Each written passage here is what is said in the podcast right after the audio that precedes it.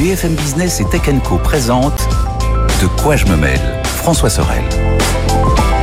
Bonjour à toutes et à tous, bon week-end, merci d'être avec nous, merci de nous suivre à la fois à la radio et la télé sur BFM Business le week-end, mais aussi sur YouTube, la chaîne YouTube de Tech Co, la chaîne Tech Co sur les box opérateurs. Je suis très heureux de vous retrouver pour ce nouveau numéro de De quoi je me mêle, toute l'actu tech résumée, vous le savez pour vous, pour votre week-end en audio et en vidéo avec au menu de De quoi je me mêle tout à l'heure euh, Lionel Paris qui nous rejoindra, qui est un expert dans le monde des nouvelles technologies, vient de temps en temps dans De quoi je me mêle.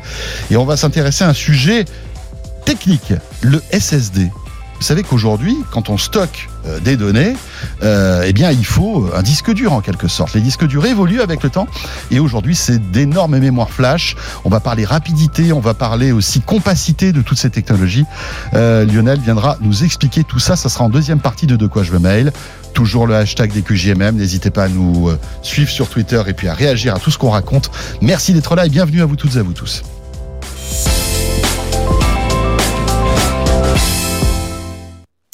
Le club de la presse Haïti, bien sûr, pour débuter. On va prendre le temps euh, de revenir sur l'actualité de cette semaine avec Anthony Morel qui est là. Salut Anthony. Bonjour. Fidèle compagnon de De quoi je mail. Avec plaisir. Ça va Anthony? Ben, Ça va très bien, très bien. On On manque pas d'actu cette semaine. Non, l'actualité, et d'ailleurs ça a été un peu le l'enthousiasme d'Anthony qui dit ouais cette semaine c'est cool, il y a plein d'actu. Il y en a trop en fait. Il y en a trop.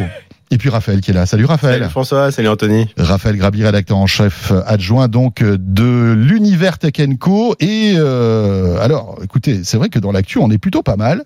Euh, on va parler évidemment des derniers rebondissements euh, au sujet de l'affaire Elon Musk Twitter. On va parler aussi du robot d'Elon Musk. Mais pour débuter, euh, une actualité que on va commenter alors, pour être tout à fait transparent, vous savez, on enregistre de quoi je me mêle le mercredi, le jeudi, pardon, le jeudi pour être diffusé le vendredi. Euh, et il se trouve que euh, là, nous sommes en, fin de matinée. Ce soir, donc jeudi soir, a lieu la keynote Google qui présente ses nouveaux pixels. Donc vous vous dites, on va pas en parler. Eh bien oui, on va en parler quand même parce que nous sommes euh, médium, connectés. Nous sommes en avance sur notre temps. Parce que Sundar Pichai nous a envoyé toutes les infos. Sundar Pichai nous a envoyé toutes les infos. C'est quasiment ça, Raphaël. C'est-à-dire que la bah keynote, en fait, pour vous qui nous regardez actuellement ou qui nous écoutez, la keynote a eu lieu. Mais euh, au moment où on enregistre le coach mail, la keynote n'a pas eu lieu, mais on a déjà toutes les informations oui, de cette alors, En fait, pour être tout à fait transparent, quand on est journaliste, on peut recevoir parfois certaines marques le font, d'autres non. Un peu, autant vous dire qu'on reçoit rien. Google, ils sont plus sympas, ils nous facilitent un peu le travail. C'est-à-dire qu'en fait, ils envoient les infos avant sous embargo, donc on n'a pas le droit d'en parler. Donc là, à l'heure où on enregistre, je n'ai pas le droit d'en parler, je vais en parler puisque ce sera diffusé demain, donc il n'y a pas de problème. Vous avez vu un peu le, voilà, eh, quand même, le hein. truc intellectuel. C'est compliqué. Hein. Mais comme ça, non, mais c'est, je trouve ça intéressant de savoir comment, comment, ça fonctionne. Donc, on a les infos. Ouais, ouais, ouais. C'est simple. En fait, c'est, ce qu'on appelle les embargos. Hein, c'est un embargo, c'est pour nous permettre finalement d'aborder le sujet bah déjà en, de, de, préparer des choses, voilà, d'être mieux armé, et puis voilà. Et avec ou sans embargo, il y a beaucoup d'infos. Et, et alors Google, j'allais dire en fait, autant il y a des hein. marques où l'embargo est utile. Bon, Google, franchement, il n'y a même pas besoin d'embargo puisqu'on savait, on sait déjà tout. On se souvient d'ailleurs qu'il y avait un, un, modèle, vous vous souvenez, on avait parlé, qui avait fuité, qui a un prototype qui avait été envoyé par erreur à un gars, qui avait récupéré le prototype, et donc on savait déjà absolument tout sur les caractéristiques. Non, mais il y a un élément important que pour le coup, on n'avait pas. Il fallait l'embargo, c'est les prix en France. Ça, pour le coup, ça n'a pas fuité. Enfin, peut-être ça futera cet après-midi et donc avant la keynote mais donc euh, voilà donc euh, Google qui présente demain et donc qui a présenté hier pour ceux qui nous regardent euh, le, les, les, Pixel 7 et Pixel 7 Pro. Et aussi c'est important la Pixel Watch. Donc c'est sa première on va dire vrai monde connecté alors Google est dans l'univers des mondes connectés depuis longtemps puisqu'ils font Wear OS qui est utilisé par des dizaines et des dizaines de, de fabricants mais mais là j'ai envie de dire, pour euh, introduire un peu le sujet, je trouve que pour la première fois, alors c'est peut-être un peu exagéré, mais Apple a un vrai concurrent. Alors évidemment que sur le marché du mobile, Apple a des concurrents euh, de taille et depuis très longtemps. mais je me rapproche un peu. tu peux même voilà. rapprocher. Voilà, On est bien comme ça. Jean-David m'a envoyé un SMS. Il dit dis Arabe de se rapprocher. Parfait. Voilà. Bah. Moi, vous savez. Euh, et du bien éduqué le gars. Hein. Bon, ah voilà. Bah, si on peut entendre ce que je dis, c'est encore mieux. c'est plus pratique. Donc, donc voilà, et on, donc on a les images euh, à l'écran. Et donc finalement, j'ai envie de dire, non, quand je dis c'est le premier vrai concurrent d'Apple, c'est évidemment très exagéré, mais je parle en termes de sur deux éléments. Un, écosystème et gamme complète. Mais là, on pourrait dire bah, Samsung aussi. Oui, mais deux, mais intégration matériel logiciel. Et là, pour le coup, finalement, moi, je trouve que c'est ce qu'on attendait parce que je trouve belle, hein. voilà. Et alors je trouve qu'Apple fait du super boulot depuis maintenant quelques années. Il s'était un peu endormi. Moi, ça fait 3-4 ans que les produits Apple, je trouve qu'ils sont vraiment très réussis. Mais les produits Google sont excellents aussi. Ouais. Et je trouve, moi, c'est mes produits préférés euh, sur dans l'univers Android. Et, et, je trouve que de voir émerger une véritable, une véritable gamme, c'est absolument passionnant. Euh, le travail qu'a fait Google sur ces pixels, alors ils ont un peu tâtonné, un peu sur la distribution, c'était compliqué, c'était pas en France au début. Ils sont un peu foirés d'ailleurs sur le Pixel 3 euh, parce qu'ils devaient le vendre en France, mais finalement ils avaient oublié de mettre les écouteurs dans la boîte, donc ils n'ont pas eu le droit de le vendre en France. Non, non mais c'est. Ils avaient oublié de mettre Ouais. les écouteurs? Exactement. Non, non, mais c'est c'est- la boulette. Ça, c'est la boulette. hein. c'est une info que dont je suis à peu près sûr. Ça m'a été plus, enfin pas confirmé par Google, mais Ouais, voilà. ouais, mais pas loin. Pas loin. Et, et en fait, ce qui, il se trouve qu'au niveau global, ils devaient mettre des, écou- ils avaient, ils vendent sans écouteurs. En France, c'était à l'époque obligatoire, donc ils n'ont pas pu les vendre en France. Mais ça peut paraître anecdotique, mais ça montre que c'est une marque qui apprend tout Oui, sur le. bien sûr. Et qui, pour- et qui n'a pas, commercialiser. qui n'a pas l'expertise d'un Eh ben non. Bah, sur le hardware, sur le euh, hardware, il ils apprennent. Ouais, ils ouais. apprennent et je trouve qu'ils apprennent quand même assez vite. Alors sur la distribution, là euh, cette année, ils passent en gros de 700 points de vente à 2000 points de vente où il y a le- où il y a la gamme Pixel et en fait, ils ont accéléré à partir de cet été le Pixel 6A d'ailleurs à la télé. Il y, a- il y a des campagnes de pub Oui. euh, pour le Pixel 6A donc j'ai l'impression que vraiment ils, ils essaient d'avancer et, et je suis vraiment content qu'en face, face à Apple, pour ceux qui aiment bien ce côté intégration globale, un peu minimaliste, parce que moi c'est ce que je reproche un peu à Samsung euh, et aux fabricants chinois, c'est de mettre plein de trucs qui servent à rien, des, des applis, des surapplis. des- Mhm. Et, et, et moi j'aime bien ce côté un peu épuré qui est propre à Google. Et, et on a une gamme qui est en train de se construire et vraiment de se vendre, Tout à fait. de commencer à se vendre, hein, Ouais, évidemment. commencer. De commencer à se Google vendre, se réveille. Mais oui, enfin, pardon. Alors moi, je, je- je suis comme toi. J'adore les. Après, on va parler des produits aussi Ouais, en ouais, J'adore les, les, les, les Mais pixels. un euh, pixel, toi J'ai un pixel, c'est le, le téléphone que j'utilise euh, au quotidien le plus. Enfin, après, je change souvent, mais, mais c'est parce que vraiment j'aime beaucoup cette gamme-là. Je trouve qu'elle n'a pas le succès qu'elle mériterait potentiellement Mais d'avoir. est-ce Ce que des- Google s'est donné les moyens mais c'est ça, parce que si tu ça. veux, là, les- ce qu'on dit là, c'est-à-dire le fait qu'ils sont en train de monter en puissance sur la distribution, le fait que euh, commencent à en vendre un peu plus, etc. J'ai l'impression qu'on dit ça tous les ans en fait. C'est l'an dernier pour les, la, la présentation des Pixel 6 et 6 Pro, on disait déjà ça. Et je me souviens que c'était le discours de Google dire non mais attendez là, on est présent chez les distributeurs, on a négocié avec eux, vous allez beaucoup plus nous voir, vous allez nous voir sur les écrans, vous allez nous voir dans les têtes de gondole. Et en Ça- définitive, C'est en euh, train d'arriver. Mais ça, on- mais commence à le voir. ouais, On mais commence à le voir, ce qu'on n'avait pas avant. Moi, une pub. ça, ça met un peu plus de temps que prévu. Voilà. ouais, mais, une pub Pixel à une heure de grande écoute, Ouais, ouais, non, mais pourquoi pas c'est symbolique. Oui, mais après, tu as, enfin, euh, encore une fois, après, c'est aussi toute la magie et la force d'Apple en termes de désirabilité. Mais je veux dire, je connais pas grand monde dans la rue qui te dit ah ouais, t'as un, un, Pixel 6 Pro, tu vois, personne, enfin, tout le monde s'en fiche en fait du, Pixel 6 Pro. À part, à part, euh, c'est un téléphone de technophile encore Non, une fois aujourd'hui. Le fait clair. que ce soit, encore une fois, moi c'est pareil, ça, m'intéresse beaucoup le fait qu'il y ait une, intégration, que ce soit téléphone made in Google, donc Mhm. que tout soit conçu de A à Z par les équipes de Google, donc avec en réflexion euh, l'intégration des produits Google à l'intérieur, c'est hyper intéressant. Mais je pense que dans le grand public, c'est pas un discours qui aujourd'hui euh, porte vraiment quoi. Un, un- un téléphone Pixel, c'est un téléphone comme un autre. En fait, c'est un Android parmi les autres. Alors, on va rentrer dans les, spécifications de, ces, de ces nouveaux produits dans un instant, mais moi, ça me fait penser, euh, en fait, à une, une espèce de, de proof of concept de la part de Google, un peu comme Microsoft fait avec sa gamme euh, de de- d'ordi, en fait. C'est-à-dire que euh, là aussi, le monde parfait, c'est Microsoft qui fait du soft, qui fait aussi du hardware avec des PC, avec ses surfaces, etc., qui sont toujours anecdotiques en termes de vente. Hein. On a l'impression que c'est, voilà, ils le sortent, mais ils osent pas trop pour pas trop euh, faire peur à la concurrence, parce que évidemment, Microsoft tout comme Google a des partenaires, des Samsung, les Oppo, les Xiaomi, etc. Donc, je pense qu'ils marchent aussi sur des œufs parce que ils se disent. Moi, je suis, euh, je, je suis, je- c'est moi qui ai créé Google, en, euh, Android en quelque sorte, et je distribue à plein de marques. Maintenant, je fabrique aussi des, des, des, des smartphones et des montres. Maintenant, est-ce que je peux de manière totalement libre euh, concurrencer en fait mes partenaires? Et je pense qu'il doit avoir malgré tout cette gêne euh, intellectuelle aussi c'est assez intéressant hein.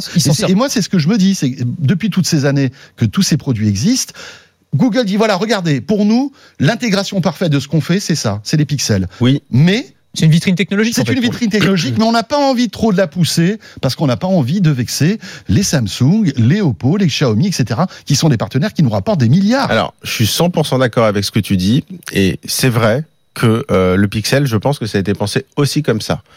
Je pense que c'était peut-être plus le cas d'ailleurs des Nexus, qui étaient à vraiment, fait. qui, qui- là, c'était l'utilité quasiment unique des Ils avaient Nexus. même des partenaires industriels. C'était LG, euh, Huawei, voilà, euh, je- il y en a HTC. HTC, Ils ont eu. HTC.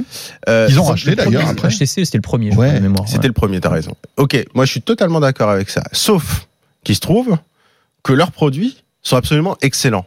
Comme tu dis, ils n'ont pas du tout la reconnaissance qu'ils méritent. Mais simplement, je me dis, oui, ok, t'es Google, tu fais Android, euh, tu as des partenaires, Samsung, mettons. Mais enfin, si finalement ton produit il est bon, que tu arrives finalement à le vendre, même si ça prend quelques années, et puis que tu te dis, bah, je vais faire, ok, Samsung va être, euh, va pas être très content. N'empêche que Samsung, ils sont aussi eux dépendants d'Android, donc je veux dire, il y a quand même une, une puissance des deux côtés. Mais si finalement je peux devenir moi Samsung en plus d'être Google, on va pas s'en priver non plus. Et donc je pense qu'ils veulent pas se priver de se donner une chance. Oui, c'est sûr. Mais ça doit être intellectuellement, ça doit être un peu complexe. je pense pour comme tu dis, je pense que c'est ce qui explique le fait que ça dure longtemps et que ce ne soit pas bourrin. Qui, monte en puissance. Exactement. C'est une, hmm. une montée en puissance. Mais je pense qu'il serait dommage pour eux. Ils auraient tort de se dire je vais rester à ma place, genre 1 ou 2% des ventes, et je vais pas aller plus loin. Non, parce qu'ils ont un produit qui, qui, pour moi, mérite 15% du marché. Enfin, honnêtement, je, je, mmh. vu la qualité et le rapport. Et d'ailleurs, les appareils photo. Et, et, et d'ailleurs, alors justement, photo, alors, enfin, toi c'est quoi C'est le 6 Moi c'est le 6 Pro. Le 6 Pro. les photos sont sublimes. Et, alors justement, on peut en venir au produit. Un, bon, alors ça c'est une question de goût. Moi, je les trouve super beaux. Ouais, ouais, je les trouve super beaux. Avec ce design minimaliste. Mais, mais bon, après, t'as la petite encoche à l'arrière là. Moi, je. Ouais, moi ça me dérange. Mais un peu moyen. La petite protubérance en fait. Je t'avoue que le 6 Pro, j'étais pas fan. Le Sur le 7, ils ont l'air mieux intégrés, c'est vrai. Moi, je trouve que c'est canon. Euh, mais bon, après, ça, c'est une question de goût. Mais, mais surtout, en fait, le truc, c'est la puissance. Bon, on peut en parler. Déjà, tu parlais de Microsoft. Google, ils ont aussi leur puce. C'est là où ils sont un peu plus côté Apple. C'est-à-dire qu'ils vont un peu plus loin que Microsoft. Euh, mais après, j'ai envie de dire, la puissance aujourd'hui, c'est plus tellement un critère. Le critère, c'est quoi? C'est la fluidité, la photo. Les, les gens, je veux et les mises à jour. Et, les alors, et au côté mise à jour, ils sont plutôt bien lotis. Hein, exactement. C'est ça qui est top. même s'il faudrait qu'ils aillent comme Apple plus loin que ça. Ouais, ouais, Il faut que ça aille plus loin. Mais sur la photo. C'est-à-dire qu'on dit pas il est bon en photo. Je suis désolé. Apple, le Pixel, c'est le meilleur du marché en photo. C'est les plus belles photos qu'on puisse prendre avec un smartphone. C'est meilleur que le, 14 Pro Max, euh, enfin tout ce que. C'est au-dessus de tout. D'accord. C'est au-dessus de tout. Le 14 Pro Max, il est excellent en photo. Mais pour moi, le Pixel, alors je sais pas, pour le coup, on a les infos, on les a pas encore testés. Mais je, disons que le Pixel 6 Pro est exceptionnel. Ils sont tous exceptionnels. On va, voir, on va voir ce priori, ça risque d'être bien. Peut-être qu'on sera déçu, mais il n'y a pas de raison. Donc en photo, c'est en plus, mais de, pour moi, le meilleur, il est au-dessus de la mêlée. Donc je pense que Google peut s'imposer petit à petit. Mm. Mais et en plus de ça, et alors là, il faut quand même en parler parce que c'est très important, c'est le prix. Parce que Google subventionne ses téléphones. C'est-à-dire qu'en fait, Google, ce qu'ils nous vendent, c'est évidemment le service derrière, euh, un peu comme Apple, hmm. mais chez Apple, le service. Tu veux dire par là qu'ils n'ont pas 30% de marge comme Apple euh, Exactement. Comme, la, règle, la, règle, de 3 d'Apple, quoi. Voilà, chez, chez, Apple, le service subventionne l'iPhone. Chez Google, le smartphone subventionne le produit Google, c'est-à-dire la pub. On hmm. vend des téléphones pour avoir des utilisateurs Google. Mais tu sais quoi, chez Apple, je ne suis même pas sûr que le service subventionne le téléphone. Non, mais ce que je veux dire, parce qu'en fait, ils, ils, vendent des téléphones, ils se font non, 30% mais de marge. Le téléphone intègre encore plus de ça. non, oui, quand je dis service, non, non, bien sûr, Apple. Mais disons que c'est une valeur ajoutée. Non, non, c'est oui, pas une subvention. Il a combien le Pixel le, Alors justement, le Pixel 7, 650 euros. Et eh oui. Versus quand même 1019 euros pour l'iPhone 14. D'accord. Euh, le Pixel 7 Pro, euh, il me semble que c'est 1000 euros. Euh, faut que je regarde, mais je crois. En fait, il y a une version 650 euros. Donc ça veut dire qu'ils ont. Est-ce que ça va être 650 dollars aussi, non Si ça se trouve, donc ils ont pas, ils ont pas fait la, conversion comme Apple l'a fait dollar euro en fait. J'ai pas l'impression. Alors justement, le, le, 7 Pro, le 7 Pro, 900 euros. Ah oui, versus euh, 1300, 1400. Donc il y a un moment, il y a, y a un regardez le prix. Dire, le rapport qualité-prix des Google Pixel, c'est ça va être à mon avis incroyable. Bon, ce que je vous propose, c'est qu'on on, a. Et attends, juste un truc. Accessoirement, euh, la, quand tu précommandes, ça, ça, quand même, je trouve que presque ça dévalorise un peu. Quand tu précommandes le 7 Pro, il t'offre la Pixel Watch. Ah putain. Ah oui. Ça fait, enfin, voilà. J'ai dit, dit, un gros mot. non, mais, mais ça m'a tellement surpris. Donc je pense qu'ils vont pas gagner un euro hein, sur leur Pixel 7 Pro là en vendant une, une Pixel Watch. Ils vont pas gagner un euro. Mais je suis désolé. Ouais. Moi j'ai pas de smartphone. Faut que je m'achète un, un écosystème qui pour Google est parfait en fait. Mais oui, non mais enfin moi honnêtement quelqu'un qui me dit je veux pas d'iPhone. Ouais, mais fonce. Ah, mais oui bien sûr. Mais, oui. Enfin je suis désolé. Moi je peux pas recommander autre chose en fait. Euh, bon, voilà pour le. On, reviendra la semaine prochaine parce que je pense qu'on aura les produits d'ici là. On oui, reviendra. On voit si on n'est pas déçu. Voilà, sur les on capacités techniques. Moi, je suis plutôt, si ce sont des produits. Je suis assez confiant, mais il faut voir si on n'est pas déçu. Bien sûr, euh, on va les recevoir bientôt. J'imagine la rédaction de. Bah, on les reçoit euh, demain matin. Voilà, très bien. Ouais, ce soir, euh, on poursuit avec Google, les amis. On va essayer d'aller un petit peu plus rapidement sur les sujets parce que le, le temps tourne. Toujours sur Google. Cette fois-ci, bon, voilà, quelque chose un petit peu moins glorieux. Stadia s'arrête Euh, ça a été annoncé le week-end dernier. Juste un mot là-dessus. Bon, voilà, ça sentait le sapin depuis un moment. Hein. On voyait bien que Google ne, ne, soutenait plus son service. Et eh bien voilà, encore un service de Google qui était très ambitieux au départ qui s'arrête. C'était, c'est à la fois une surprise et pas une surprise. C'est une surprise dans le sens où ça a été euh, brutal. C'est, mmh. arrivé un jour, hop, c'est, on est fermé, c'est fini. Euh, les joueurs seront remboursés, mais euh, c'est terminé. c'est ça. Mais c'est pas une Sortez surprise de la boutique, hein, on baisse le rideau, les gars. C'est, vrai, c'est vraiment ça. Mais depuis quasiment, j'allais dire presque depuis le début de Stadia, tout le monde dit ça marchera jamais. De toute façon, ils vont s'arrêter le mois prochain. Ils avaient dû faire des démentis, même c'était mmh. en disant non, non, mais vous inquiétez pas, on s'arrêtera pas. On travaille sur des jeux incroyables, etc. Bon, finalement, bah, on se rend compte que c'est pas du tout le cas. Mais je crois que le jeu incroyable, c'était la fin justement. c'était, c'était The End. Euh, non, mais c'est triste en fait. Euh, c'est triste parce que la promesse était belle. Euh, Stadia, vraiment, quand ils l'ont annoncé, et le, produit d'ailleurs était assez performant, c'est-à-dire en termes de temps de latence, de frame rates, etc. Enfin, d'un point de vue de voilà, quand Google est arrivé sur le marché et a dit, nous, on va être les pionniers dans le domaine du cloud gaming. Vous allez voir ce que vous allez voir c'est vrai que le produit est intéressant. Le problème derrière, c'est que le catalogue de jeux n'a pas suivi. Il était toujours un petit peu famélique, on va dire, par rapport à ce que proposait la concurrence. Que Google, le jeu vidéo, c'est pas leur métier euh, originellement, et donc du coup, ça a aussi eu du mal à attirer les joueurs. Les joueurs viennent pas, donc les développeurs viennent pas développer de jeux, donc il y a pas de joueurs qui viennent, et donc tu as ce cercle vicieux qui s'est mis en place. pendant ce temps-là, tu brûles du cash. Et pendant ce temps-là, tu brûles du cash. Et en ce moment, on a une réalité économique qui fait que bah, tous les grands groupes technologiques doivent faire des économies. Google, bah, ils regardent leur ligne de bilan, bah, attends, alors qu'est-ce qui rapporte Qu'est-ce qui rapporte? Ah, Stadia là? Oula Oula pas bon, hein. Non, c'est pas bon. Bon, bah, Stadia, désolé, c'est fermé. Et c'est comme ça que ça s'est passé. Donc, c'est un peu dommage, mais on peut euh, peut-être euh, dire que Stadia, bah, finalement, ça va être l'un des plus gros échec industriel de Google. Hein. Moi, je pense depuis euh, euh, depuis les Google Glass, quoi, dans un autre domaine. Euh, c'est-à-dire des, des, des expériences et des produits sur lesquels Google avait beaucoup communiqué, avait beaucoup misé aussi sur les Google Glass. Il nous disait c'était le futur des interactions avec nos, nos appareils électroniques. Bon, ça n'a pas du tout été le cas. Peut-être que ça le sera dans le futur. Peut-être qu'ils étaient un peu en, en, avance, mais ça n'a pas été le cas. Et Stadia, il nous avait dit ce sera le futur du jeu vidéo, le cloud gaming. Peut-être que le cloud gaming sera le futur du jeu vidéo, mais ce sera probablement pas avec Google. Ouais. Euh, Est-ce que c'est pas aussi un aveu d'échec euh, d'une manière globale sur le, le, le, cloud gaming? Parce que finalement, on voit les, les difficultés qu'a eu Shadow, euh, enfin cette pépite française qui était qui, qui là-dedans, qui a été relancée in extremis par euh, Octave Klaba d'OVH. Euh, est-ce que est-ce que c'est on, on, on est-ce qu'on n'est pas un peu trop en avance sur notre temps par rapport aux capacités réseau, etc. et, et à la promesse de dématérialiser de la puissance de calcul pour l'avoir en fait sur n'importe quel écran? Je, bah, je, sais pas. la puissance de calcul, pour moi, c'est l'avenir, mais ce qui est, effectivement, ce qui est compliqué avec le jeu, c'est la latence. Et c'est pas tellement la puissance, c'est la stabilité. Ça, c'est très important. Et effectivement, quand tu es en 4K à 60 images secondes, c'est des débits monstrueux. Mais ça fonctionnait pas mal hein, sur ouais, Stadia, franchement. Ouais, mais bien sûr, ça fonctionnait pas mal. Le problème, je suis d'accord avec toi. Le problème, c'est que. Ouais, mais tu vois, euh, nous, on est fibré. Euh, voilà. on, est, on est dans un confort, on va dire, de réseau qui nous permet. Euh, voilà, mais il y a plein de gens qui, qui, qui, voilà, je suis en 4G, je suis pas sûr que que tu aies la même expérience de, de jeu que quand tu es en fibre chez toi, tu vois. Mm-hmm. C'est ça le truc. Est-ce que finalement, statistiquement, enfin voilà, ça s'adressait à assez de monde pour qu'il y ait un modèle économique? Et le problème du jeu, du je me trompe c'est que hein. ça peut pas marcher plutôt bien. Il faut que ça marche parfaitement. Quand on regarde une série, euh, si tu regardes un épisode de 50 minutes, que ça frise pendant 10 secondes, tu t'en fous.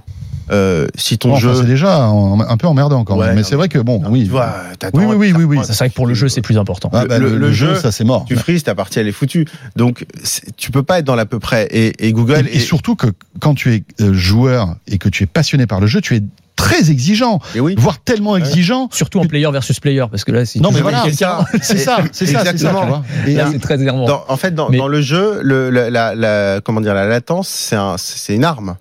Euh, c'est une arme dans le jeu. Bien sûr. Euh, c'est un atout, c'est un, atout, bien sûr. Euh, donc c'est très, moi le cloud gaming, je suis divisé parce que le concept, je trouve absolument génial. Tu vois, moi typiquement, euh, j'adore jouer, mais j'irai pas m'acheter un gros PC gamer parce que bah parce que. Oui, mais bon, t'as ta euh, PS5 maintenant. Oui, j'ai ma PS5. Au bout de deux ans, t'as réussi à l'avoir. Mais tu vois, si je m'écoutais moi, mais ce que je veux dire, c'est que maintenant, euh, on a une vie de famille, on grandit. Oui, machin, oui, bien sûr. il y a des gens qui arrivent à conserver ça. Après, voilà, il y a, y a, des éléments de la vie qui font que t'as pas forcément un bureau pour mettre un, un gros PC de gaming. Non, c'est sûr. Si je m'écoutais, je me serais acheté une énorme tour de gaming et je me jouerais à des jeux, à bien des bons gros jeux en 4K, etc. Donc pour moi, ça, ça aurait été parfait.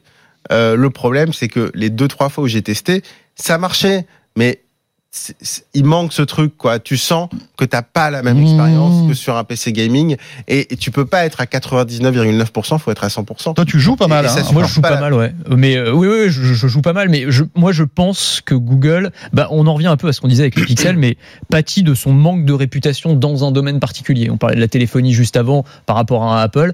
Euh, je pense que là, tu disais le cloud gaming, ça fonctionne moyen. Euh, tu vois quand même que Microsoft, leur service cloud fonctionne Bien sûr. pas mal. Et Sony Il y a va Nvidia aussi. Sony se lance là-dedans. Ouais, enfin, je veux absolument. dire, voilà. Nvidia, donc les historiques du jeu vidéo, en fait, arrivent à s'en sortir Ouais. parce que les joueurs ont confiance aussi. Quand t'es gamer, Google, tu te dis Ouais, on verra. Je vais, vous, je laisse les autres tester. De toute façon, y c'est pas la concurrence qui manque. Après, il y, avait a un tellement service- Et d'offres. après, il y avait plein, il y avait une offre gratuite, hein, Alors- en 1080p, euh, qui, qui- qui était tout à fait correcte. Ouais, tu vois. absolument, absolument. Ouais, mais justement, leur offre, elle a jamais été très claire. Non, non. On n'a bon, jamais compris qu'est-ce qu'on achète. Est-ce qu'on achète Non, mais du c'est cloud gaming? Est-ce qu'on achète de la 4K Est-ce La qu'on achète un de catalogue l'offre, de jeux? Plus ta manette. Mais la lisibilité de l'offre était. On y Ça, vrai. rien. Ça, c'est vrai. Et, Ça, je pense que ça n'a pas aidé. Non. Enfin bref. Et juste pour la petite anecdote, parce que j'ai vu ça sur internet, c'était comme quoi c'était voué à l'échec le jour de la présentation officielle de Stadia. Ouais. Google, donc ils avaient fait un grand événement et ils avaient fait une grande vitrine, l'histoire du jeu vidéo, dans laquelle ils avaient mis trois objets. C'était la Dreamcast de Sega, le Power Glove de Nintendo et le jeu Atari sur euh, le jeu E.T. sur Atari.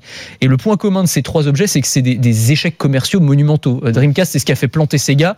Le euh, Power Glove de Nintendo, ça a jamais fonctionné. Et le jeu E.T., c'est un énorme échec commercial à tel point qu'on avait dû, tu sais, euh, euh, les, les enterrer dans le désert. Les, les jeux, tu te connais Ah cette ouais. histoire qui Oui, est oui, oui. restée légendaire dans le monde du jeu vidéo. Donc comme quoi, voilà, peut-être que euh, faire naître Stadia sous ces auspices-là, c'était pas la meilleure C'était idée pas- du monde. dans l'inconscient, il savait que c'était compliqué. C'est ça. Il était pas. il- C'était pas au top. Ou alors il Mais- était pas. Il avait pas la culture du jeu vidéo. Peut-être. Après, il n'est pas exclu que la, la techno qu'ils ont, euh, sur laquelle ils ont travaillé, qu'ils l'utilisent aussi en marque Mais ça, blanche. c'est certain. Absolument. Mais c'est certain. Enfin, je veux dire, après toute l'expertise de Google dans les serveurs, Ils etc. avec d'autres, notamment peut-être. Évidemment, euh, évidemment, évidemment, et peut-être que, que, que, que ça, que, que, que Stadia renaîtra sous une forme peut-être plus light euh, dans quelques années, etc. Comme les Google Glass qui reviendront sûrement un jour. Tu sais quoi Tu m'as provoqué un petit frisson en, pronon- en prononçant Dreamcast. Ah là là. Quelle console Alors, très sous, très sous-côté, hein, cette Ah, mais console, bien hein. sûr. Très Oh là sous-côté, là hein. Bien sûr. Moi, je me souviens de, c'était Shenmue. Shenmue.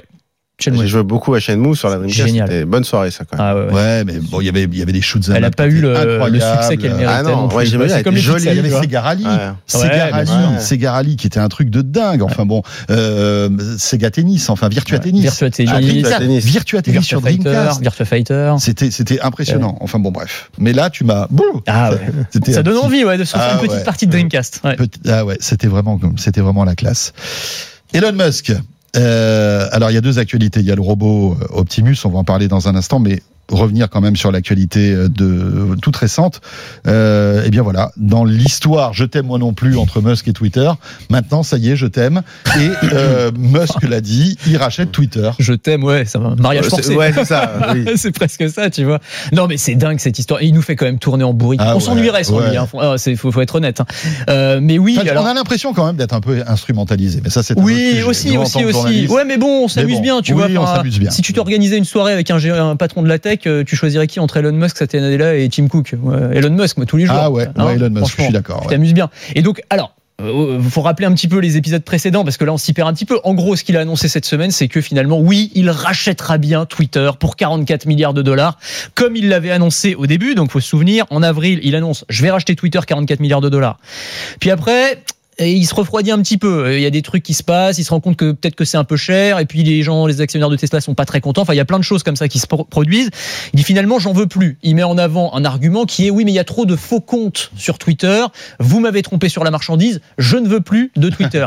Sauf que la direction de Twitter dit oui, mais mon petit bonhomme, si tu ne veux plus de nous racheter pour 44 milliards de dollars alors que tu l'as annoncé, ben, tu vas te prendre un énorme procès. Tu vas payer des pénalités qui vont être très lourdes. Procès qui, incidemment, devait commencer dans 15 jours. Donc le timing est presque parfait. Il y a déjà eu des audiences préliminaires qui se sont pas très bien passées pour les équipes d'Elon Musk.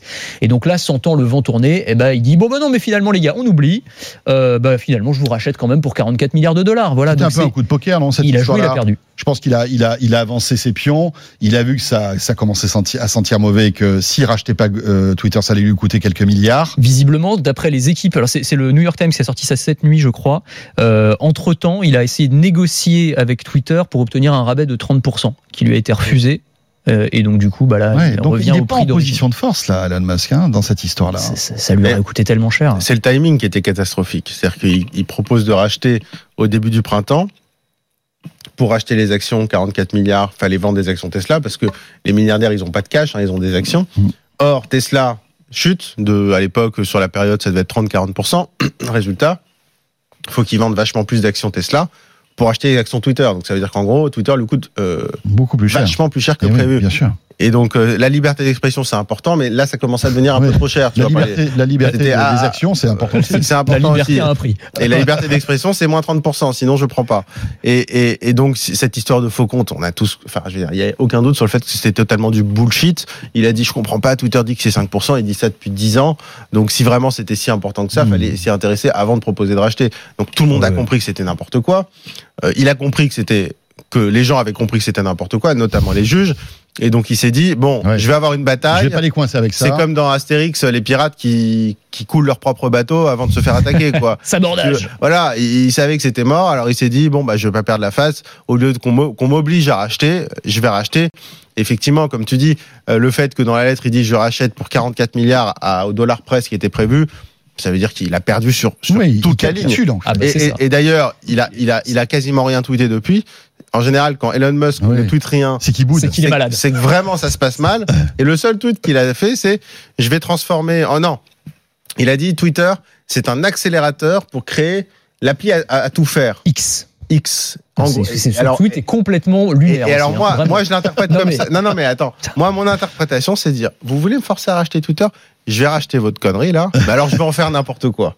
Ah je- yes, ouais, c'est pas mal. je vais ouais. l'exploser. Je vais faire n'importe Ah, quoi. pas vu ça Pour moi, c'est ça. Pour Ah, moi, c'est ça. mal. Je pense que c'est de dire, vous voulez me forcer? Ok, je, vous, je vais racheter. Par contre, vous, Twitter, vous avez pu le reconnaître. Je l'ai pris plus littéralement, moi, Mm. mais t'as peut-être raison. Moi, je J'aime bien que ton c'est ça. interprétation. Parce qu'effectivement, son tweet est complètement cryptique. hein. Comme toujours avec Elon Musk, il fait toujours des espèces Oui, d'allusions. ouais. Tu comprends Non, pas mais déjà. X, c'est- le même. Alors, X, Faut- euh, faut- chez Elon Musk, c'est une histoire. C'est ça, mais il faut, mais faut le savoir, tu vois. Voilà, faut le savoir. tu mets- C'était X.com, ça a été ensuite PayPal. Ouais. Donc, en gros, lui, SpaceX. SpaceX, et, mais, mais du coup, euh, par rapport à PayPal, lui, il a, il a toujours dit, y compris aux salariés de Twitter, quand il devait racheter Twitter, ça devrait ressembler à WeChat, qui intègre du paiement notamment. Donc, quand il dit appli à tout faire, Oui, une super une app. super app, exactement. Une super app. C'est En- une fait, qui c'est un revient WeChat. beaucoup en ce moment. Mais qui, qui, est une- qui, est une- qui est- qui est un- en fait un truc très populaire en Mais, oui, Chine. mais ça Mais pourrait voilà. être intéressant. Je veux dire, si effectivement il veut, Ouais, mais loin faire Twitter. de Twitter, Ah ouais, loin de Twitter. Twitter. bah, ça n'a tout- rien à voir avec si Twitter. tu regardes WeChat, tu as une partie euh, réseau social, messagerie, et puis ils ont intégré Ouais, mais Twitter, ensuite ils ont des pas de messagerie. Non, non, non, mais Tu peux même pas en message privé, tu peux même pas envoyer un PDF. Non, non, mais- c'est- une non, mais catastrophe leur messagerie. Non, mais je comprends comment l'architecture de Twitter. hein.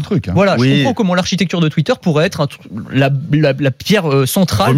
Autre chose, hein. Global. Non, mais Ah, peut-être qu'il a pas fait. si tu veux faire une super app, Ah bah mieux oui, faire mais autre bon, chose. il a dit que c'était Twitter, il a dit 44 Non, milliards. Alors maintenant- Twitter, c'est vraiment hyper loin de messagerie plus paiement. Il y a ni messagerie, les DM de Twitter, c'est une cata, il n'y a pas de paiement. Non, non, mais- Donc, non, je- moi, je pense que c'est une façon de dire quelque chose d'un peu intelligible pour ceux qui connaissent, mais moi, je trouve que c'est une provocation, c'est de dire, je vais, vous casser votre truc, quoi. Ouais. Enfin bon, là, il a quand même intérêt à ce que ça fonctionne quand même, parce que 44 milliards, c'est pas non plus une paille, y compris Non, mais pour c'est ce Elon qu'il dit. Musk. Après, euh, Tu vois, si ça il se trouve, il va se mettre au boulot pour Voilà. améliorer Twitter. Il va falloir si ça, se ça trouve, si ça se trouve, ce sera très bien pour Twitter. Je sais, franchement, Parce c'est que- possible aussi. ouais. hein. Et quand Parce on que voit Elon Musk des- qui danse derrière toi, je trouve ça tellement surréaliste. Bah, il danse Non, il, est, il est incroyable. Il Non, est incroyable. je te dis, en soirée, génial, Elon Musk. Bah, non, on, mais on dirait, il danse comme son robot. Hein. il danse Ouais, il danse, aussi bien que ouais, son ouais, robot. son plus, robot danse mieux quand même. on a- n'a pas Son l'impression robot est qu'il plus souple. on a l'impression qu'il n'a pas vraiment le rythme dans le sang. Quoi. Bon, il a pas- d'autres qualités, Ouais, hein, c'est mais pas grave, c'est bon, pas ce qu'on lui dans, demande. dans Danse avec les stars. euh, Mais, mais, mais en tout cas, mal. moi, je trouve ça, enfin, finalement, le rachat, et si ça se trouve, ce sera positif pour Twitter parce que ça reste un type qui est très intéressé par le produit ouais. et peut-être qu'il va fondamentalement améliorer le produit aussi. On clôt le sujet Twitter pour ouvrir celui d'Optimus, puisque euh, on se souvient, qu'est-ce qu'on avait rigolé lors de cette première présentation un peu teasing il y a quelques mois de cela de, de ce robot qui était en fait un, un- une espèce de danseur dans, dans une espèce de, de bas de bas en nylon là, c'était c'était à mourir de rire quand Ah, même. C'était pas mal.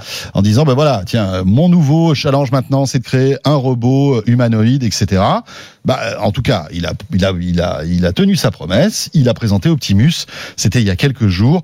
Son fameux robot à tout faire Bon, alors quand on le voit là, euh, Ah, c'est comme Twitter. on se dit, euh, À tout voilà, faire. c'est- pas gagné quoi. Bah, c'est que quand il te dit, euh, vous pourrez lui ordonner d'aller faire vos courses euh, à votre place, faut pas Ouais, être Vaut- pressé. vaut quoi. mieux les c'est- commander. c'est- Vaut- c'est vaut ça, mieux les commander. Tes glaces Vaut pistache chocolat, elles ont le temps ouais, de ne commandez pas de surgelé quoi. Voilà, ça que je prenez pas des surgelés, c'est ça, parce que là, on est, on est quand même sur du, sur du, de l'octogénaire arthritique quand même hein, quand il se Alors déplace. c'est marrant, ce que j'ai vu, j'ai vu, c'est Boston Dynamics avec de l'arthrose. Ah ouais, c'est ça. bah, Boston Dynamics, c'est c'est Kylian Mbappé et et et, et Atla. Et, On dira euh, pas de nom, mais Non, non. non, mais bon, Mais il, bon, il- mais- il est, il est quand même euh, assez, assez, tr- il marche assez tranquillement, on va le dire comme ça. Hein.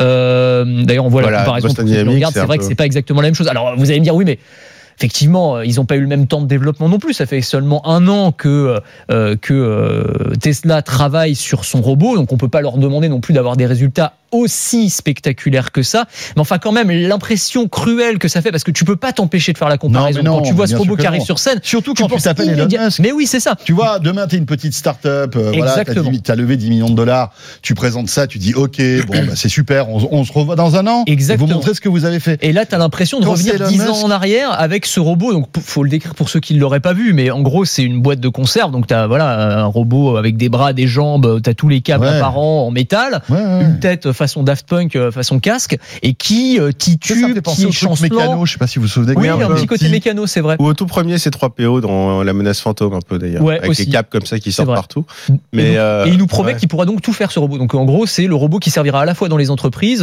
euh, porter des charges lourdes, etc., mais aussi à la maison. euh, Il pourra euh, ranger tes courses, faire tes courses, euh, te sortir de la Après, la, vaisselle du la promesse d'Elon Musk, parce qu'il a dit, hein, il a reconnu lui-même, il a dit, surtout ne nous comparez pas à Boston Dynamics, parce que Et pas, hein. forcément, euh, on a, prêt. on a rien à voir. Sauf que eux, il, dit- il a, il a dit un truc intéressant. Il a dit, euh, nous, ça sera le prix de son Ouais. robot. C'est vrai. Lui, il estime, il estime à 20 000 dollars le, le coût de son robot. Mais si ça sert à rien, même à 100 dollars, ça Ouais, sert à rien. mais, mais après, non, lui, son argument, c'est le prix, mais c'est aussi, en gros, Boston Dynamics, c'est les jambes et nous, c'est la tête. C'est-à-dire qu'en gros, il dit nous, c'est l'intelligence artificielle. Ce qui est bien, c'est que personne ne peut vérifier. Ouais. Donc c'est quand même plus simple comme argument, c'est de dire, il, il va être très intelligent. Mais bon, après, intelligent pour, pour faire quoi? Derrière, il faut que ça suive aussi sur la mécanique quand même, enfin, sur, sur, sur les jambes. Mais euh, effectivement, après, il avait prévenu sur Twitter, il avait dit bon, ça va être très geek, très technique, donc une façon de dire, ça va être chiant et, décevant. Ne vous attendez pas euh, à, au Donc bah, c'était chiant, c'était chiant et décevant. Après, je pense que quand on est spécialiste de la robotique, ça devait être très intéressant. Et je pense qu'il a une équipe, euh, il doit avoir parmi les meilleurs. Mais mais mais là, euh, on a du mal en fait. euh, le, le fait de donner un prix, c'est trop tôt. Je veux dire, donne-moi un prix quand tu me donnes un usage, Co- comme quand, Hmm. quand, quand tu me permets de me projeter.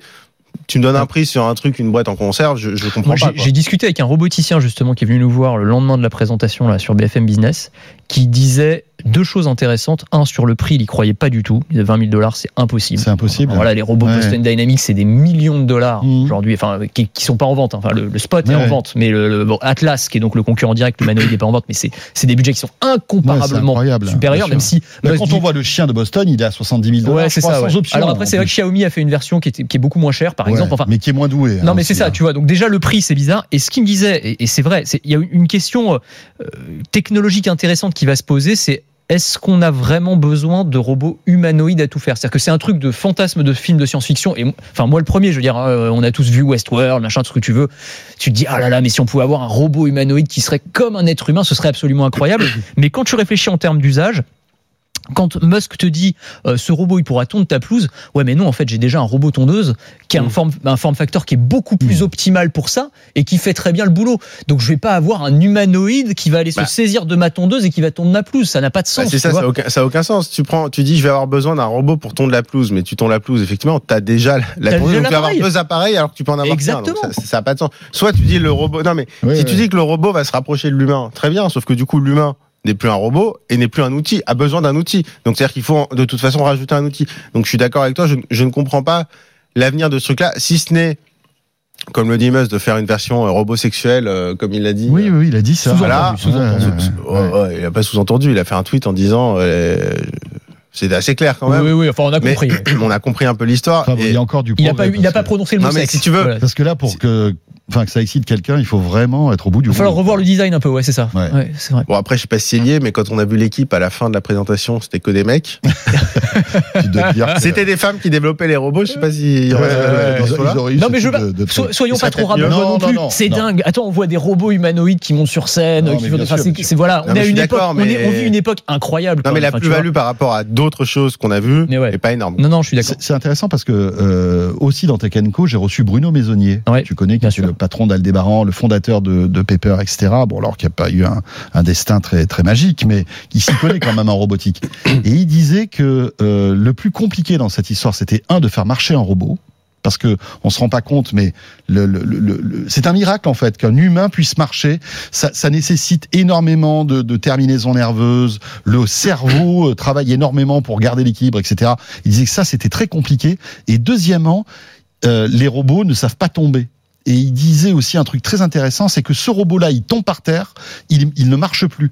Et le plus compliqué dans cette histoire-là, c'est de créer des plastiques et des, et des, protections qui font que même si le robot tombe, tu le remets debout ou il, il peut se remettre debout et repartir mmh. en fait. Et ça, c'est bah, quelque chose de magique que, que, bah, que voilà, la nature a créé avec nous, mais c'est quand tu... qui est très compliqué à fabriquer. Mais c'est quand tu vois ces robots, moi, que, que, que tu vois le chef-d'œuvre d'évolution qui est le cerveau ah humain, enfin, l'être humain en général. En fait, c'est vrai que par comparaison, t'as toujours ce truc où tu te dis même avec des sublime. Moi, c'est ça, c'est incroyable. En fait. incroyable, euh, de la même manière que quand tu vois à quel point l'intelligence artificielle est bête aujourd'hui sur euh, plein de trucs. Enfin, tu vois, quand tu discutes avec un chatbot, tu te dis quand même le cerveau, le cerveau humain, c'est quand même une machine de, de précision incroyable. Quand tu vois ces robots, aussi perfectionnés soit-il, et même quand tu vois ceux Boston Dynamics qui sont très très spectaculaires, tu te dis quand même l'humain c'est une sacrée une sacrée bête quoi. Eh ben, hein ça nous rassure finalement. Mais voilà, mais c'est en commentant euh, les, les, les, les, les expériences d'Elon Musk qu'on se dit que finalement l'être humain c'est pas mal quand même. Franchement c'est ça, ça nous redonne confiance en nous. Mais oui. vrai. Merci Elon. mais ouais, bah évidemment.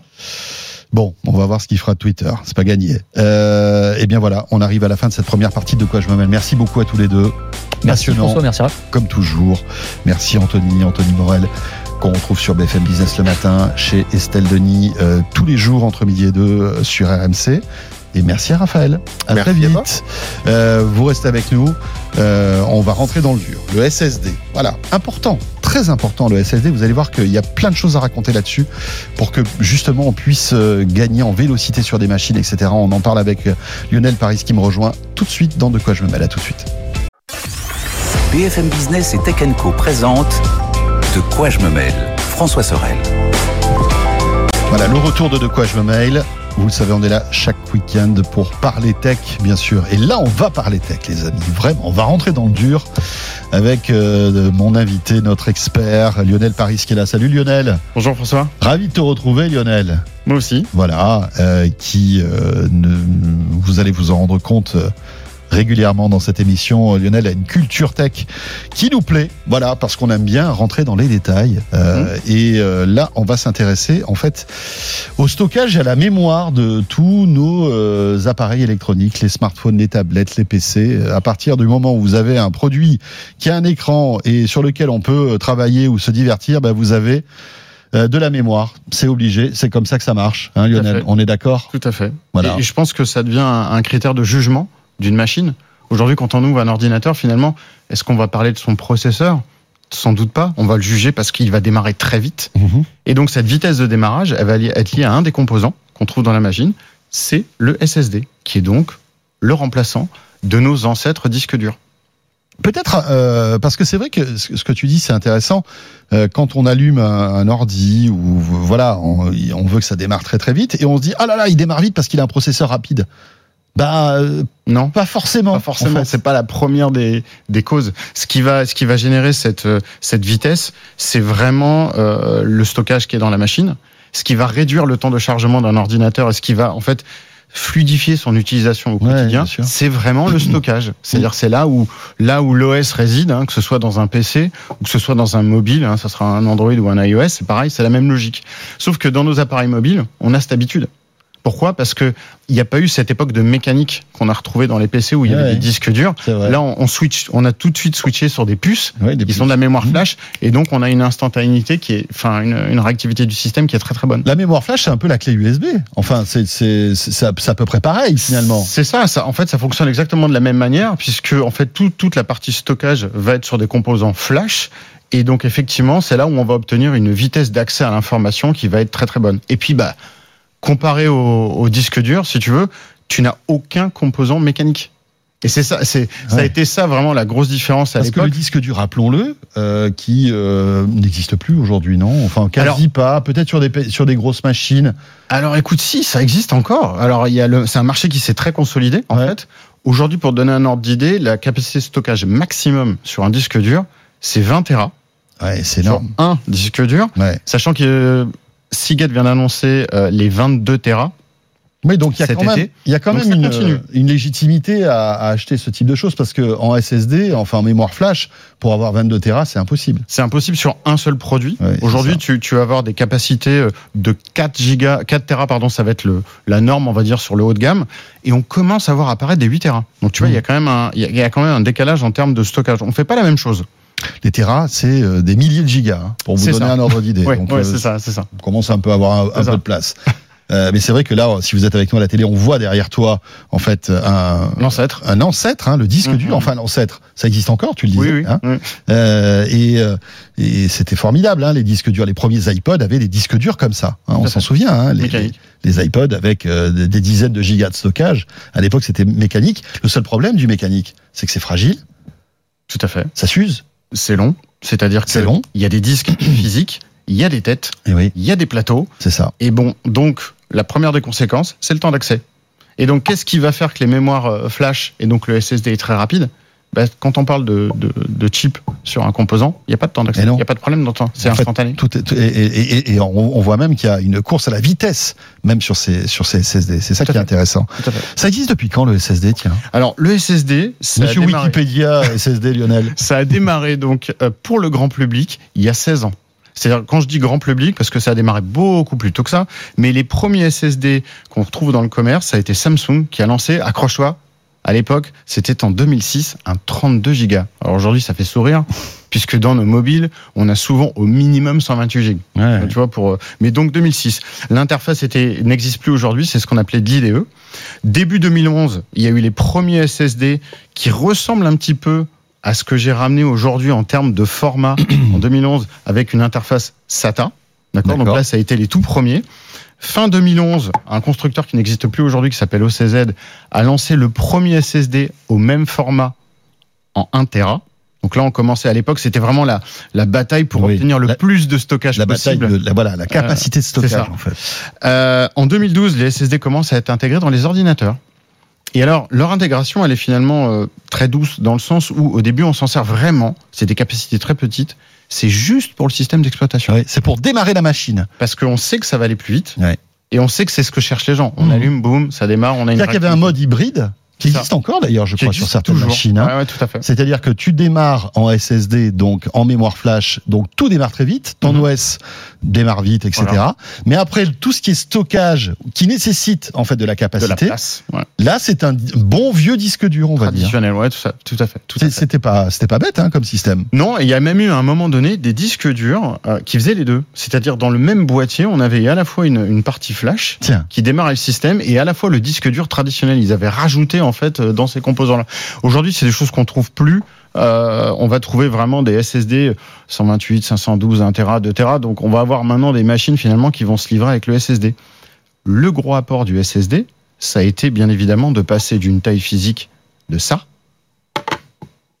à ça. C'est-à-dire que euh, voilà, on a réussi à miniaturiser encore à une fait. fois euh, tous les composants pour que euh, dans, dans, enfin dans le même, enfin dans les, les deux volumes différents, on ait la Mhm. même capacité. C'est ça, voire euh, même plus, Voire euh, plus maintenant. plus dans les dans les nouveaux.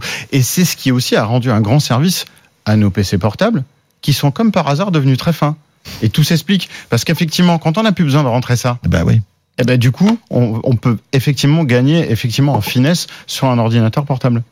Alors, il y a donc cet effort de miniaturisation, de capacité de stockage, mais aussi Mhm. de rapidité de traitement de l'info, parce que euh, c'est pas parce qu'on est SSD que on progresse pas en, en rapidité d'exécution.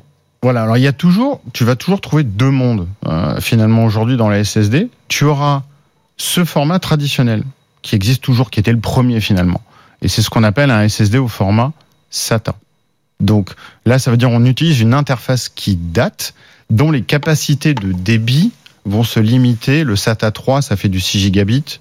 Ça, c'est l'autoroute complète. Mhm. On ne peut pas les utiliser. On va utiliser que 4 gigabits, mais c'est toujours des bits. Ça va se transformer en 600 meg.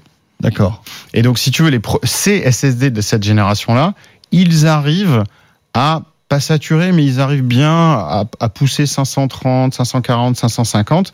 Donc, sur une machine un petit peu ancienne, changer un disque dur mécanique ou un SSD d'ancienne génération pour augmenter sa taille ou sa capacité, Mhm. il y a un résultat instantané de réactivité de la machine. C'est-à-dire que euh, tu es en train de nous dire que j'ai un PC qui date et qui est euh, qui fonctionne encore sur euh, l'ancien monde du disque dur traditionnel. Voilà. On, on le on le démonte euh, et on, on change le, le- le disque dur. On passe à un truc comme ça. En fait, c'est comme si on, on donnait une cure de jouvence à son PC, quoi. C'est ça. En fait. Ça va éviter. Alors qu'on change pas le processeur. euh, Non, parce qu'encore une fois, euh, quelles sont les tâches qu'on Mhm. utilise et qu'on de quotidiennement avec son ordinateur? S'il n'y a pas un vraiment besoin de massif de CPU, de traitement, ce qui va donner un énorme coup de fouet au système et de la réactivité, c'est de, de- de passer à un SSD. Et même ce format-là, qui date in- finalement, eh ben, il est toujours. euh, il est toujours très valide et, et beaucoup de constructeurs le commercialisent encore parce que ça va permettre de, de, comme tu le dis, donner une, une très belle Mhm. cure de jouvence à un PC qui est ancien. Parce qu'il y a deux types de mémoire. Euh, je pense qu'il faut, il faut peut-être expliquer ça, Lionel. Il y a à la fois la mémoire vive, Ouais. euh, qui, euh, bah voilà, tu vas nous expliquer. Et puis la- la- le stockage euh, qui reste, Bah. lui, même quand on éteint la machine, en fait. Voilà, c'est ça. Donc, dans un PC ou dans un mobile, on a toujours la, la RAM, hein, donc ce qui est la mémoire vive d'un côté. Là, c'est quand on va travailler sur l'ordinateur, c'est là où on stockait les informations. Et là, cette fois-ci, on parle de stockage. C'est là où on va être stocké le système euh, d'exploitation, hein, que ce soit un Windows, Mhm. un iOS ou autre, ou même sur les mobiles, ça marche de la même manière. Donc, c'est deux choses bien distinctes. Sauf qu'effectivement, aujourd'hui, avec les SSD, on va être capable d'avoir des vitesses similaires, enfin, qui se rapprochent de ce qu'on fait avec de la mémoire vive, mais pour le stockage. Euh, et euh, il- alors, un petit conseil que je peux vous donner, hein, tu as travaillé dans, dans ce domaine-là, mais euh, franchement, ne lésinez pas. Si vous pouvez investir un petit peu plus, si vous achetez par exemple un PC, euh, que vous pouvez prendre un petit peu plus de mémoire vive, tout à fait. euh, et ben, vous- franchement, vous, ça vaut vraiment le coup. Il y a un gain, tout à fait. Voilà. Ouais, Faut pas. euh, Euh, 4 gigas, c'est de- c'est c'est pas bon. 8 gigas, ça commence à être pas mal. Mais si vous pouvez monter à 16 gigas on est tranquille. de RAM, Hmm. eh bien, vous allez avoir un Windows qui va démarrer euh, à la vitesse de l'éclair, qui sera hyper réactif. Vous pourrez ouvrir euh, euh, un navigateur Chrome avec je sais pas combien de- d'onglets, euh, ça marchera toujours. Ça, on gagne en fluidité. On gagne en fluidité. Et dès Hmm. que vous éteignez votre ordi, tout ça, hop, disparaît. Ça disparaît.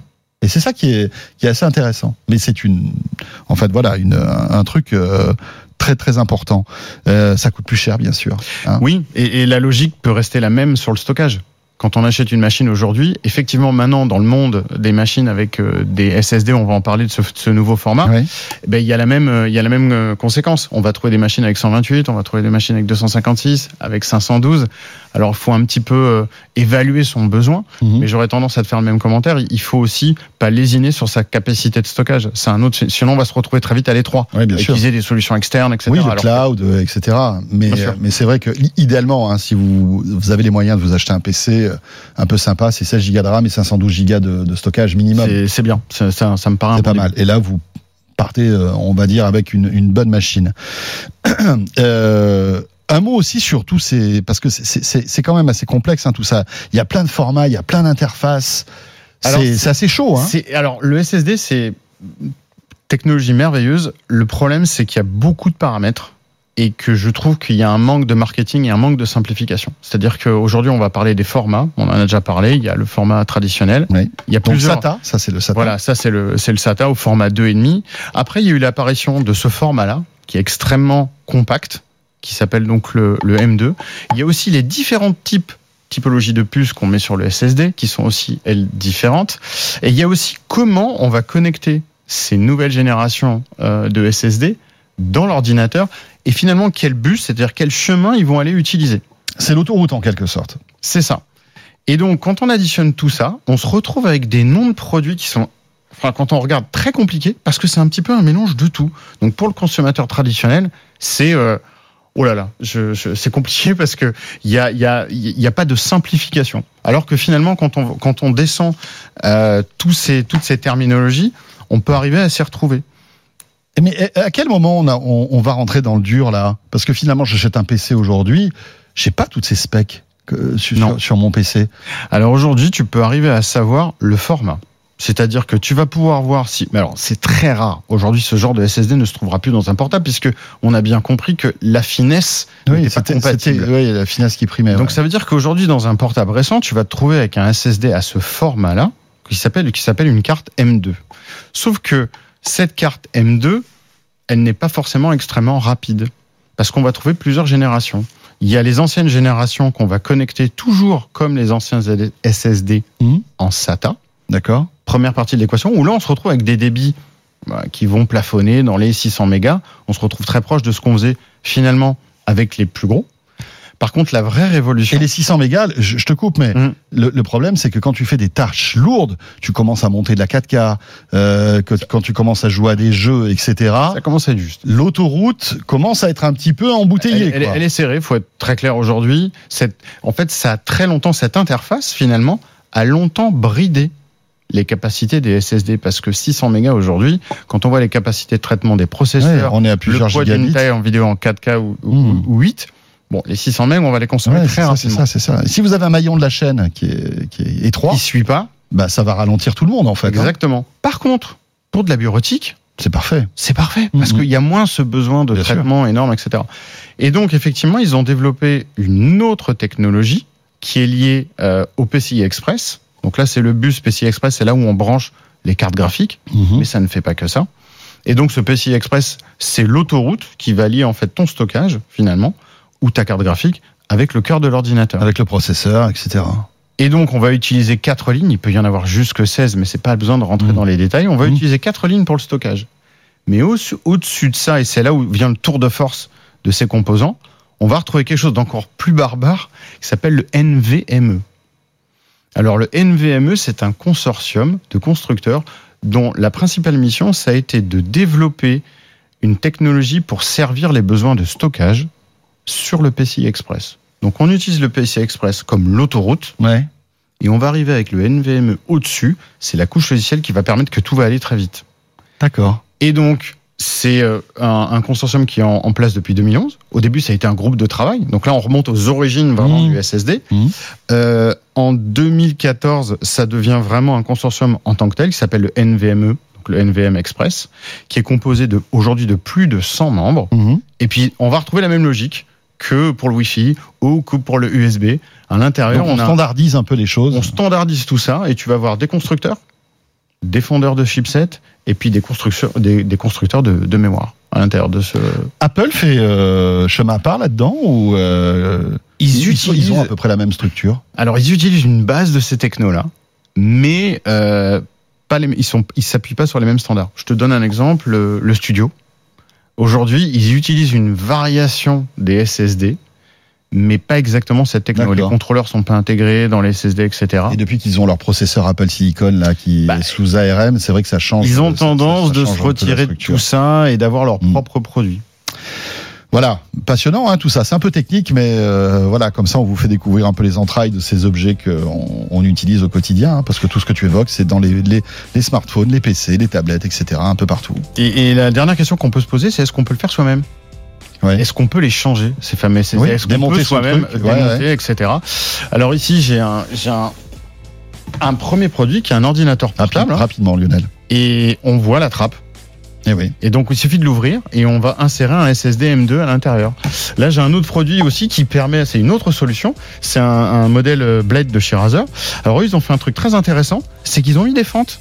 Ah oui, et tu Un changes petit peu, un petit peu comme on rajoute, en fait, tout Ah, simplement. et tu le, rajoutes le de la, SSD à l'intérieur de la machine. J'ai trouvé l'idée euh, très intéressante. Ouais, c'est pas mal. Ça se trouve euh, très rarement. Et la dernière- le dernier point, c'est le coût. Bah, on trouve des SSD aujourd'hui de très très véloces et très rapides à 45 euros. À moins de 5 euros, on a un Tera. Ouais. Donc c'est pas- c'est pas une upgrade Non, non, non, qui, qui bah oui. coûte beaucoup. Merci beaucoup Lionel pour toutes ces précisions. Euh, voilà, euh, comme ça vous pourrez rayonner ce week-end en étant incollable sur le SSD. Merci Lionel, tu reviens bientôt?